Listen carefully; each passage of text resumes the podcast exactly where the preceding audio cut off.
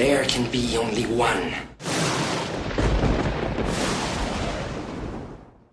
Все знают такую пословицу, как «бесплатный сыр бывает только в мышеловке». Но на самом деле он бывает бесплатный, но правда только для второй мышки, потому что первая уже попалась в эту ловушку. Меня зовут Евгений Лось, и вы слушаете финансовый подкаст Day One. Сегодня речь пойдет о финансовых пирамидах, но постойте, я не буду рассказывать вам, что это такое, потому что вы и так это знаете. Может быть, только пара слов. Также я не буду рассказывать, знаете, всю теоретическую часть, потому что это нам тоже не нужно. Но я хотел поделиться своим опытом, когда я встречал эти пирамиды, когда они существовали при мне.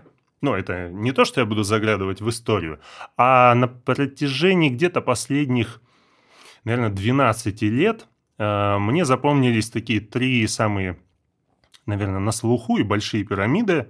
Это был МММ 2011 года, а потом был Кэшбери, он был где-то в районе вот 16-го, там плюс-минус э, пару лет. И было еще Финика. Финика было в 19-20 году, и я думаю, а, многие, наверное, слышали и по новостям, и всякие разоблачения. В общем, поэтому я хотел пойти с самого начала. И история моя будет начинаться вот с чего. В далеком 2011 году, когда я пришел с армии, мне отец рассказал, что вот в течение, собственно, этого 2011 года а, он немного вкладывался в МММ 2011. Ну, а так как я был в армии, я был изолирован от всей информации, потому что, ну, у меня был телефон, но, наверное, все новости все равно проходили как-то мимо, я об этом даже не слышал. И вот отец мне рассказал, что он порядка 200 тысяч он там вкладывал в новый МММ. Для меня это звучало очень специфично, потому что я как бы с экономикой и с финансами был всегда на «ты», и, понятное дело, мы еще с 90-х годов знаем, что такое МММ. А это, как оказалось, было некое возрождение того, что было там в 93-м, в 94-м году. И после того, как отец мне рассказал, почему он туда вкладывал, а, сколько он туда вложил, он мне рассказывал вместе это с историями, что это еще где-то было, видимо, в начале 2011 года или по весне, в общем. И он говорил, что вот у него есть там мужики знакомые, которые тоже, видимо, об этом услышали и решили вложиться. Ну и кто-то начинал, естественно, кто-то с 10 тысяч, кто-то с 20, а так как его круг общения – это были люди, у которых был и автосервис, может быть, э, кто-то бизнесом там занимался, ну, небольшим, буквально там магазин, допустим, держал, то у этих людей, в принципе, были деньги, э, такие, знаете, свободные, которые им не жалко было там куда-то вложить, пусть даже это и выглядело как некоторая афера. А так как это началось еще где-то в начале года, то, понятное дело, как и в любой пирамиде, все, кто вкладывается в начале, скорее всего, получат свои деньги и плюс проценты, которые обещаются. Ну так, э, в общем, эти э, мужики э, вложили свои там 10, 15, 20 тысяч рублей, подождали месяц-два, и у них получилась прибыль. И, как тогда обещали, было сначала порядка 20% в месяц. Ну и понятное дело, даже если ты вкладываешь там 20 тысяч рублей, а проходит буквально пару месяцев, и у тебя уже там выросло на 50%, а еще с такими большими процентами получается такая, знаете, большая капитализация, и, в общем, как на дрожжах твой первоначальный депозит растет. И получив эти деньги, первые, они прошли, наверное, ту первую стадию, при которой проверили, работает ли эта вся система или нет. Конечно, э, на этом все не остановилось, и они уже начали вкладывать либо полтинник, либо соточку. Ну, 100 тысяч рублей, давайте будем культурными.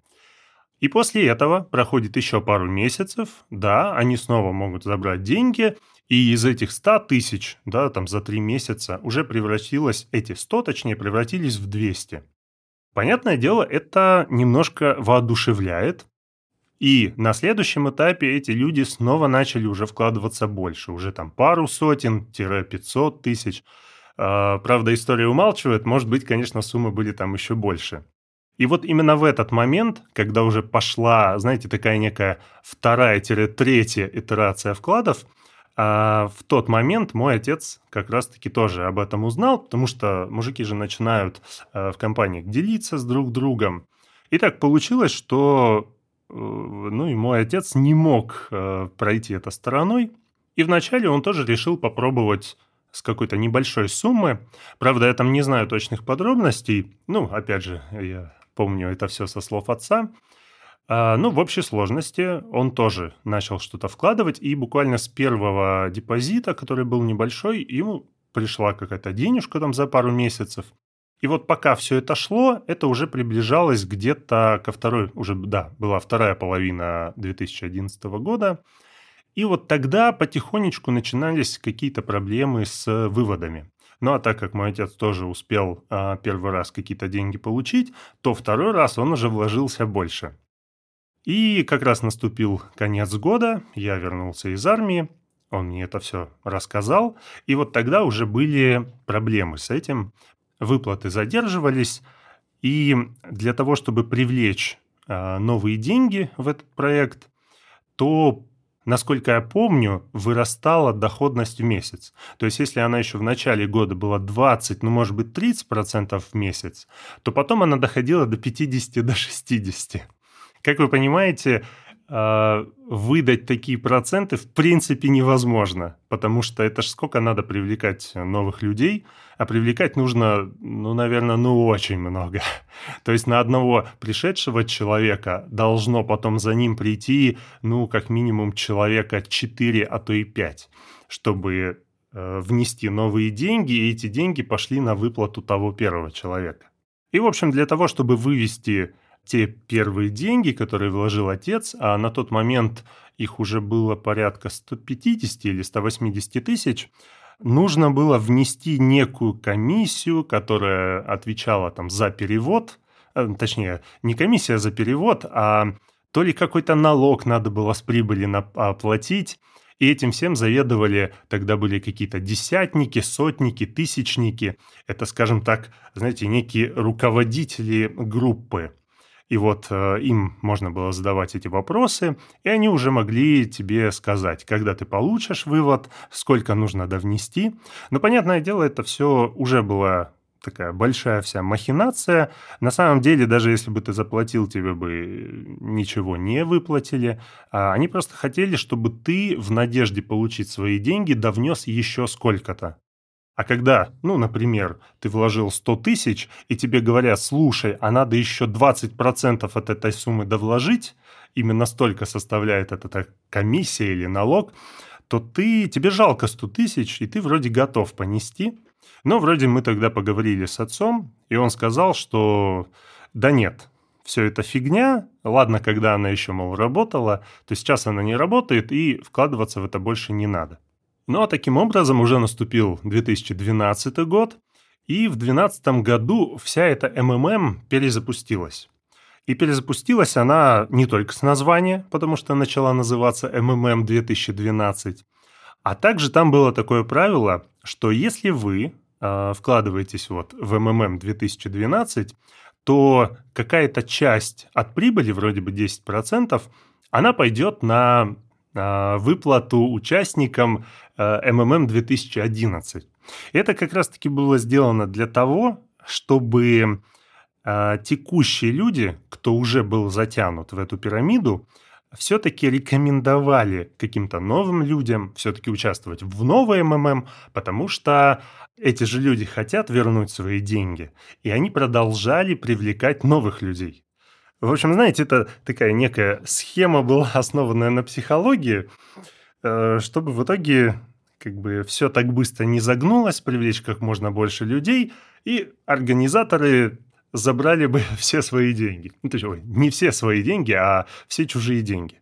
В общей сложности в 2012 году это долго не просуществовало, в итоге вся она загнулась, но в это же время, когда она вот-вот загибалась, все участники МММ начали переходить, я помню, в Африку, и в Индию. В Индию они даже дошли, наверное, в 13 а то даже и в 14 году. Сейчас могу немножко путать.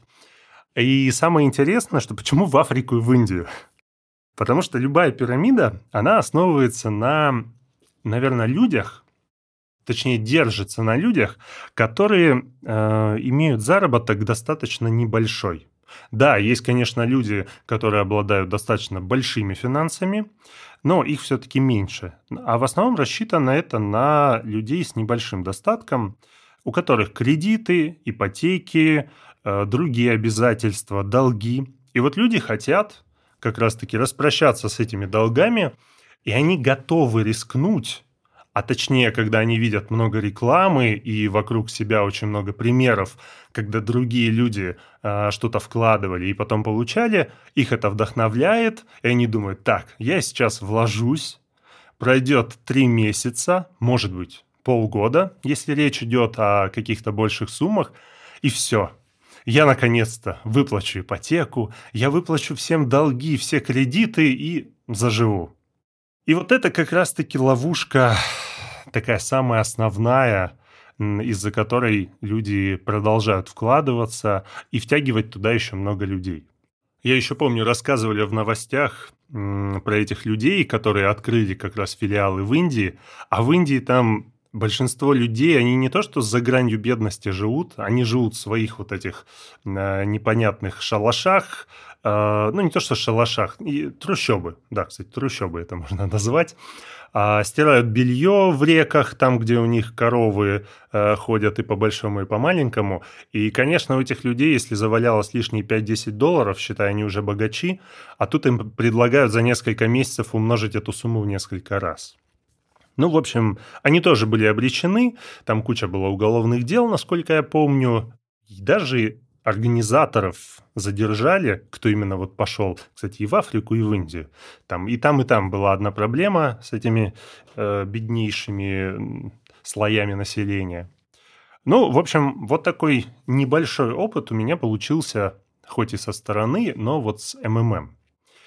А в это время я продолжал там, знаете, просвещаться в финансы. Я буквально с 2010 года, наверное, мне прям полюбилась эта тема, вообще финансовая в целом. А, поэтому я заострял внимание на всяких пирамидах, которые были, или там другие конторы, которые кидали людей на деньги. Сейчас, конечно, это делают инфо-цыгане, а, но вот раньше были немножко другие схемы. И вот проходит буквально уже несколько лет, а, наступает вот 2013 год, а точнее я об этом больше узнал в 2015 году, столкнулся. Была тоже такая компания Кэшбери. Возможно, кто не совсем молодой, ее, в принципе, помнит.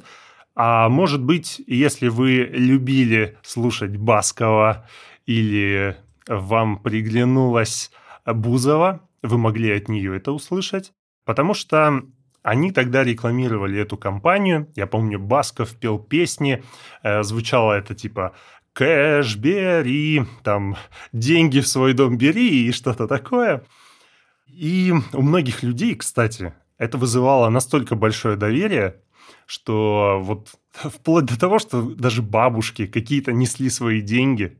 Хотя изначально Кэшбери не была пирамидой. Еще в 2013 году ее название принадлежало микрофинансовой организации. Они просто выдавали микрокредиты. Но потом, буквально через несколько лет, они как-то так переорганизовались и стали пирамидой. И вот э, в 15-16 году, я помню, активные э, были, активная реклама была, э, вот как раз-таки с Басковым, может быть, это и 17 год был. Но больше всего было интересно то, что вот как раз-таки привлекая таких больших звезд, а, ну ладно, мне хоть Басков и не нравится, но тем не менее, народный артист, как вы знаете. Очень многие люди верили э, и шли, несли свои деньги в эти пирамиды. И вот в Кэшбери тогда, я помню, они предлагали э, вплоть до того, что вы принесете какую-то сумму, мы вам накинем бонус, понятное дело, также предлагались 10, 15, 20 процентов в месяц. Они вроде бы не предлагали очень гигантские проценты, типа там мы удвоим за месяц ваш депозит. Это выглядело бы очень странно, поэтому такого не было. Они делали больше акцент вот на рекламу, потому что через YouTube очень много было рекламы, через звезд, и, понятное дело, им это окупалось очень сильно – После какого-то времени они даже начали позиционировать свою компанию как международная, такая большая компания. А люди, когда слышат «международная», это приравнивалось к тому, что «о, это значит везде существует», этому можно верить. Ну а дальше была схема вполне стандартная. Сначала люди приносили деньги. А там, кстати, во, знаете, что вспомнил? Там был у них сайт, вполне в такой еще, знаете, желто-оранжевых э, цветах, как и логотип – и на сайте был э, калькулятор. То есть, условно, если вы вложите 100 тысяч рублей, то через энное количество месяцев вы получите столько-то денег. И когда люди, опять же повторяю, что люди, которые вкладывали в пирамиды деньги, они были далеко не самыми богатыми. Это люди с кредитами, с долгами по большей части. А люди, у кого не было долгов, они брали кредиты и приносили туда деньги.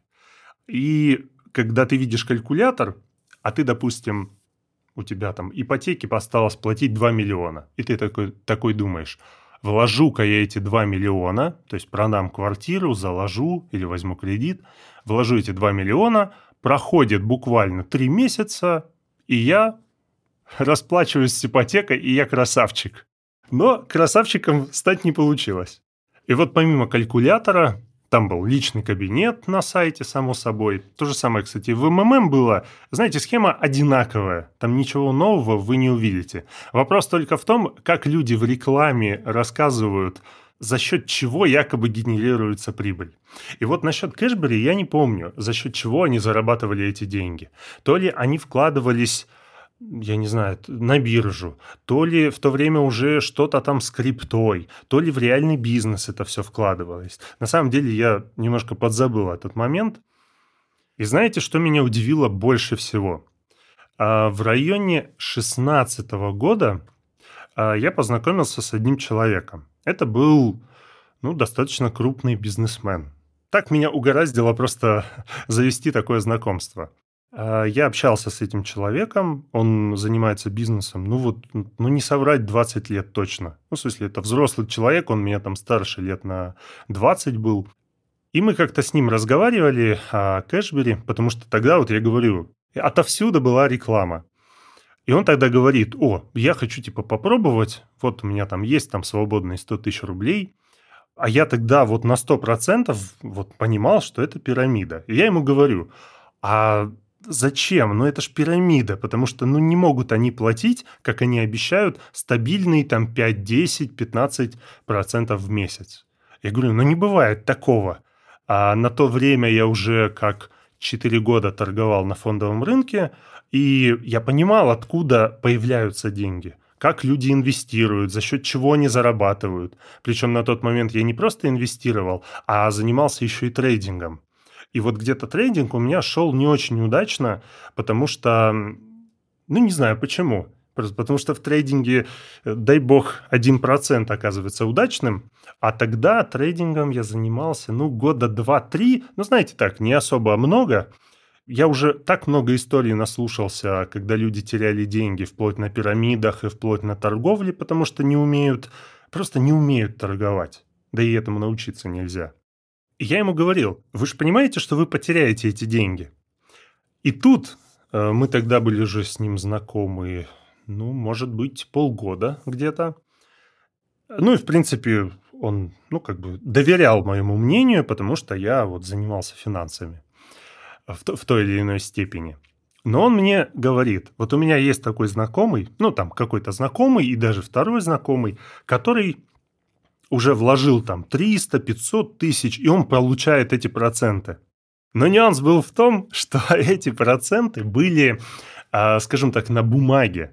Эти проценты были в личном кабинете. Типа, мол, тебе накапало там 20-30 там, процентов, и ты уже заработал там еще плюс 500 тысяч. Реальных денег люди не выводили, потому что когда ты заносишь деньги в личный кабинет, ты видишь там, у тебя вот 500 тысяч. Проходит месяц, ты видишь свой баланс уже там 600 тысяч. Потом думаешь, так, а зачем я буду забирать? Дай-ка я лучше эти деньги оставлю, и у меня в итоге еще месяц пройдет, уже будет 800, а потом еще месяц пройдет уже там за миллион, и ты начинаешь так накладывать на год вперед это и понимаешь, что этот э, миллион, который есть сейчас, он уже в конце года превратится в 3. Все, и тут вот люди, как говорится, как на иглу подсаживаются, и они не могут остановиться, потому что сумма все время больше, они уже думают, что они купят. Но ладно, здесь история немножко другая была, потому что люди, которые занимаются бизнесом, для них погоня за деньгами – это, наверное, не первоочередная, это прежде всего вложить даже в такую аферу, это потому что есть свободные деньги. И вот я тогда говорил этому человеку, что а вы же понимаете, что это пирамида, что вы в любом случае потеряете вопрос «когда?». А он мне говорил, ну я сейчас вложу, пройдет буквально пару месяцев, эти 100 тысяч еще с, сделают 100 тысяч, ну там 3 месяца надо было подождать, все, я потом типа свои заберу, а вот остальные начну крутиться. А остальные типа деньги начнут крутиться дальше, и все. Типа я ничего не потерял. Я его пытался в целом отговорить, и, насколько я помню, э, скорее всего, наверное, он мне говорил, что он не вкладывал, но я думаю, что он все-таки что-то вкладывал. Просто, знаете, когда деньги ляжку жгут, э, даже 10 тысяч рублей, но ты туда принесешь. А я не знаю, конечно, чем это закончилось для него. Я надеюсь, что все-таки он туда не вкладывал. А, в тот момент про вот Кэшбери, когда прям официально уже по федеральным каналам сказали, что все, это пирамида, а, начали показывать кучу примеров людей, которые потеряли а, свои заложенные квартиры, кредиты и многое-многое другое. Ну, в общем, это стало еще одним таким примером в моей жизни, когда с самого начала я был убежден, что это пирамида, и собственно, всем вокруг тоже говорил, что это пирамида, не надо никуда вкладываться. Потому что тогда именно у меня и интересовались. Там, слушай, а это вот что? А вот как ты думаешь, туда можно вложиться? В общем, был вот такой опыт. И после того, как, собственно, и Кэшбери закрылась, а через несколько лет все начали говорить про Финика. Это вот был как раз 2019 год – в 2020 году она, конечно, закрылась. Э, и тоже, я помню, и на федеральных каналах об этом показывали. Но оно прошло как-то мимо меня, потому что вот на стыке 19 как раз 20 год начинался, там началась пандемия, и я, наверное, как-то за новостями сильно не следил, но уже посмотрел хоть и задним числом, потом, когда это все закончилось, когда, наверное, э, в Ютубе, если ты вводишь слово «пирамида», то все начинают про финика рассказывать. У финика, в принципе, схема была та же самая, то есть первые привлекали э, первые люди, которые туда вкладывались, завлекали других, их выплаты шли на выплаты первым. В общем, все стандартно. Но они это все позиционировали, что их система финика – это система автоматического получения прибыли. Мне тогда это стало сразу смешно, потому что когда ну, ты уже лет 7-8 э, знаком с фондовым рынком, и ты знаешь, из чего получаются деньги, реальные деньги.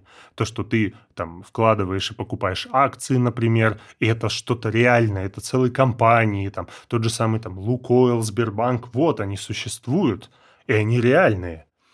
А когда тебе говорят, у нас есть некая система автоматической прибыли, и она тебе будет генерировать там тоже по 20-30% в месяц, а, кстати, они тогда рассказывали, что все деньги вкладываются именно на разные биржи, то есть на российскую биржу, там на какие-то азиатские биржи, там NASDAQ, там Нью-Йоркская биржа, ну то есть э, разнообразные рынки шли международные. Это все сделано для того, чтобы диверсифицировать риски. Мол, мало ли в одной стране что-то произойдет, а вот в другой все хорошо. Поэтому, как они говорили, они вкладывались якобы в реальные в реальные рынки, и там совершалась торговля. В том числе была и криптовалюта. И даже доходило до того, что они обещали по 5% доходности в день. Но это, видимо, было уже в те периоды, когда сама пирамида потихонечку загибалась. Вот, но вначале это было 20-30%. В тот момент я уже смеялся с этого, потому что понимал, что нет никаких систем и быть не может в том, чтобы обещать вкладчикам какую-то стабильную доходность. Это в принципе невозможно. Только депозит в банке, если ты положил на год под там, 8%, то ты получишь 8%, да, и то, если банк не закроется. В остальных случаях рассчитывать на какую-то точную доходность, ну, если только облигации. Потому что купон, если фиксированный, ты можешь получать, ну, собственно, фиксированный этот купон каждый там полгода или раз в квартал, в зависимости, как часто идет выплата. Во, вот во всех остальных случаях, особенно когда какие-то якобы компании, там какие-то трейдеры, у них там опыт по 20 лет, все это они рассказывали в тот момент, ничего этого на самом деле нету. Это сразу пирамида, и ее видно. И вот как раз-таки с Финика это был, знаете, такой самый большой, наверное, резонанс на, в России именно.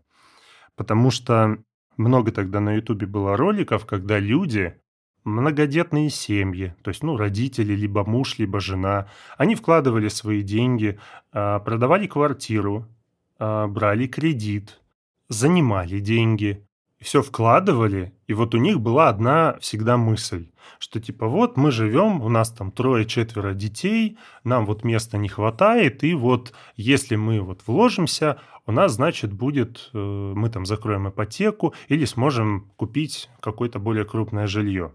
И вот один из случаев, который мне запомнился больше всего, это была одна семья, а вот в то время как раз-таки у Финика было Э, знаете, некая такая программа, что купите автомобиль или купите квартиру за 35% от ее реальной стоимости. Буквально за 120 дней, то есть за 4 месяца. Как это выглядело? То есть вы вкладываете, давайте представим, 1 миллион рублей, проходит, и это является 35% от стоимости вашей квартиры.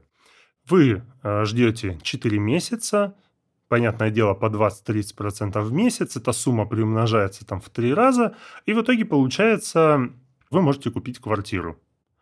И вот людей как раз под, подкупало, что вот кто-то хочет машину, и ты такой, слушай, а буквально за треть этих денег ты можешь купить машину, да, или квартира, ну, только подороже. И вот э, на этом как раз-таки люди очень сильно и погорели, потому что хотели исправить свое либо финансовое положение, либо хотели улучшить, даже не улучшить, а расширить свою жилплощадь. Ну, в общем, вы все знаете, какие бытовые проблемы есть у каждого человека. Но на самом деле я не виню этих людей, потому что если люди ранее ни с чем подобным не сталкивались, плюс живут особенно в регионе, имеют небольшую зарплату, то, ну, как бы грех говорить на людей, что они дураки. И я, возможно, там в каких-то других выпусках расскажу, где я не очень хорошо вкладывал деньги, пусть это не было таким, знаете, чистым прямым обманом, но где-то я до этого не догадался. Поэтому и я где-то со своим опытом, ну, там, на первых годах, я не смог понять, что это какая-то фальшивка. Поэтому и людей никогда не нужно винить в том, что они куда-то вложились и потеряли деньги. Но в чем этих людей я бы точно мог обвинить и, скажем так, поругать, в том, что люди начинают вкладывать не просто какие-то у них есть свободные деньги. Ну вот услышали они, что вот в таком-то проекте можно приумножить деньги в несколько раз там за полгода – но если у тебя уж сильно чешутся руки, возьми ты какие-то свои свободные деньги. 10, 15, может у кого-то 50, 100 тысяч рублей. Вложи их. И не вкладывай ты больше. Зачем люди продают целые квартиры? Почему никто не задумывается, а что если я не получу этой прибыли, вдруг что-то закроется и пойдет не так? Я же останусь на улице, в прямом смысле, на улице. Почему никто из этих людей об этом не думает? Э, знаете, если на одну чашу весов положить риск, а на другую то, что они могут получить, про риск и то, что, э, знаете, вот эта чаша перевешивает вниз, они даже об этом не думают, потому что они уже видят, как они в новой квартире расставляют мебель, как они едут на новой машине, дорогой машине. И вот здесь, э, конечно, людей нужно поругать, и нужно поругать открыто, чтобы и другие этого не делали, что не получится, когда вы берете, точнее, на себя такой большой риск, если что-то пойдет не так, то вам придется до конца жизни работать и выплачивать эти долги. А стоит ли новая квартира, даже если вам повезет, или новая машина того, чтобы потом до конца жизни просто выплачивать свои долги, если вдруг что-то пойдет не так? Мне кажется, нет. Если бы вы вложились туда, ну, там, 10, 15, 50 тысяч рублей, и у вас бы что-то получилось, ну, не надо вкладывать больше, чем у вас есть. Я понимаю, есть такое, э, и я в торговле на рынке все время открывал Excel, знаете, такое есть упражнение в Excel, когда ты ставишь, если прибыль будет 5% в месяц, и в Excel так вниз по столбцам растягиваешь э, большую вот эту колонку, там на 5 лет вперед, то первые вложенные там 100 тысяч рублей превращаются просто чуть ли не в миллиарды. И ты такой, о, круто, так я миллиардером стану. И вот эту табличку я крутил в Excel, наверное, да каждый месяц, наверное. Это было так часто, что я в какой-то момент уже понимаю, что что-то я заигрался, нужно с этим заканчивать. Потому что на самом деле нет таких прибылей, и все зависит только, наверное, от самого рынка, потому что есть растущий рынок, есть падающий рынок. И вот э, в какие-то моменты все очень сильно растет, и можно заработать и, там, знаете, в какой-то год приумножить в два раза э, свои деньги, э, особенно после кризиса. Вот самый тому пример – это 2008 год. Э, я тогда еще э, не следил за рынками, скажем так, я пришел в сферу в эту в 2010-2011 году, но задним числом я видел, что в 2008 году, особенно российский рынок, упал очень сильно, и если его купить по дешевке, тогда, когда акции Сбербанка стоили по 10-15 рублей, а буквально за год они вырастали в 5-6 раз. Но вот эти ситуации, они исключительные, они бывают раз в 10 лет, но и то нужно подобрать настолько правильный момент, чтобы купить все по дешевке – чтобы потом и заработать в разы, как говорится, иксы заработать. Вот. Ну ладно, это уже отдельная история. Поэтому вот эти вот три финансовые пирамиды, пусть я в них и не участвовал, как я и говорил, но я мог видеть их со стороны, что с ними происходит. И весь мой опыт, я почему в этом подкасте, именно в этом выпуске я хотел поделиться этим, что на сегодняшний день, знаете, финансовые пирамиды, они немножко трансформировались.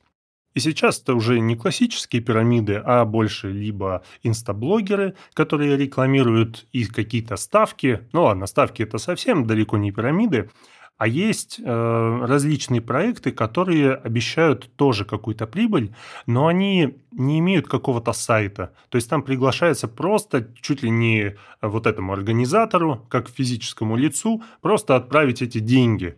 И якобы они тоже будут вкладываться в крипту, еще куда-то, и вы будете получать свои там 10, 20, 50 процентов прибыли в месяц. И сейчас так как это уже настолько зашкварно, что это доходит до того, что обещают за месяц чуть ли не в несколько раз приумножить деньги. Ну, а когда предлагают очень большие проценты, ну, просто космические, это говорит о том, что это уже загибается. Поэтому, знаете, мой посыл будет такой. Если вам где-то обещают какие-то большие и, самое главное, стабильные выплаты с какого-то проекта, знайте, это обман – вы в любом случае, если не сейчас, то через полгода или даже несколько месяцев вам ничего не заплатят. Или будут обещать, что вот надо подождать, деньги в работе, но мы вам все выплатим. В общем, тоже это все фигня. Хоть эта сфера и перетекла, знаете, немножко трансформировалась в нечто другое, но она есть и сейчас. Есть, было и будет. В общем, если хотите слышать все больше финансовых историй, новых каких-то фактов, также моего опыта, который, в принципе, я могу посчитать достаточно большим. Подписывайтесь на мой подкаст, его вы можете слушать где угодно, на всех основных площадках, где выкладываются подкасты. И вы слушали подкаст The One, меня зовут Евгений Лось. Пока, друзья!